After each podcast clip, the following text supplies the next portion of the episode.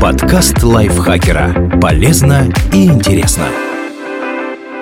Всем привет! Вы слушаете подкаст лайфхакера. Короткие лекции о продуктивности, мотивации, отношениях, здоровье, в общем, обо всем, что сделает вашу жизнь легче, проще и интереснее. Меня зовут Ирина Рогава, и сегодня я расскажу вам про привычки людей, которые умеют не поддаваться стрессу.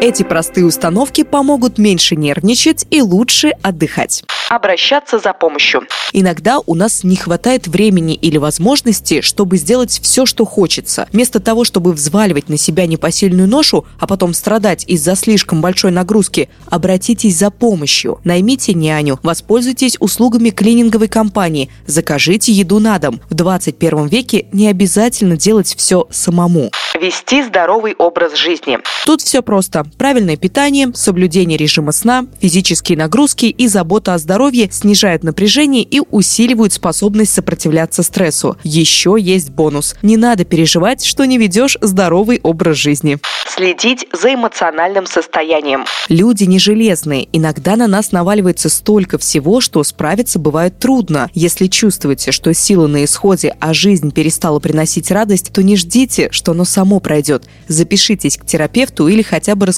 о своих проблемах друзьям и близким. Пополнять запасы энергии вовремя. Постоянный контакт с людьми и усердная работа быстро истощат любого человека, насколько бы энергичным он ни был. Но мало кто позволяет себе отдых просто так. Многие почему-то считают, что посвятить себе целый день можно только если болеешь или целенаправленно едешь в отпуск. Это сомнительный подход. Если разрешать себе отдыхать только изредка, то эмоциональное напряжение будет копиться, а запасы организма все больше истощаться. В результате тело и мозг все равно возьмут свое, появится какое-нибудь физическое или психическое заболевание. Гораздо проще все-таки периодически уделять время отдыху дисциплинировать себя. Стресс возникает в том числе и из-за того, что мы пытаемся успеть все, что только можно, и при этом добиться каких-то значимых целей. В итоге нас затягивает рутина, а заветные цели продолжают маячить где-то вдалеке, вытягивая из нас энергию. Самодисциплина помогает справиться с этой проблемой.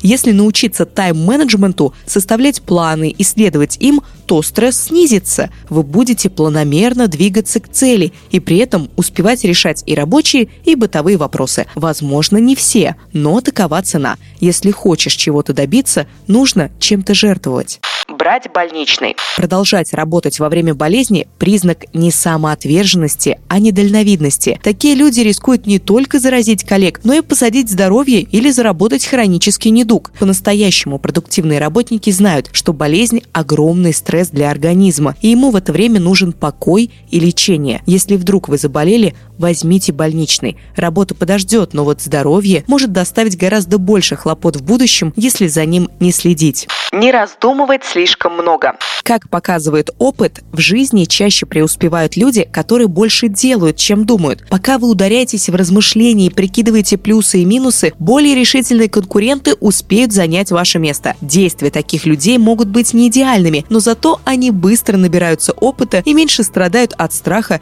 перед неизвестным жить в удовольствии.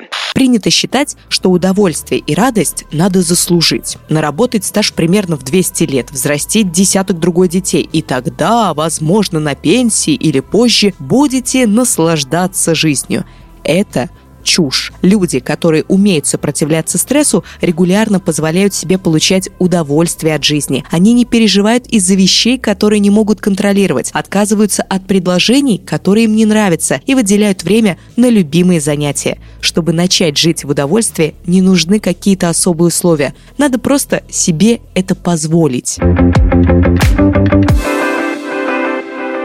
Этот текст написал Дмитрий Мучкин. Ему огромное спасибо. Вам спасибо, что прослушали его до конца. Не забывайте ставить лайки и звездочки нашему подкасту. Нам это очень приятно. Не забывайте писать комментарии к нашему подкасту. Я лично все читаю. Всем взаимные сердечки отправляю. Также делитесь выпуском со своими друзьями в социальных сетях. Делайте их жизнь тоже интереснее и продуктивнее. На этом я с вами прощаюсь. Пока-пока.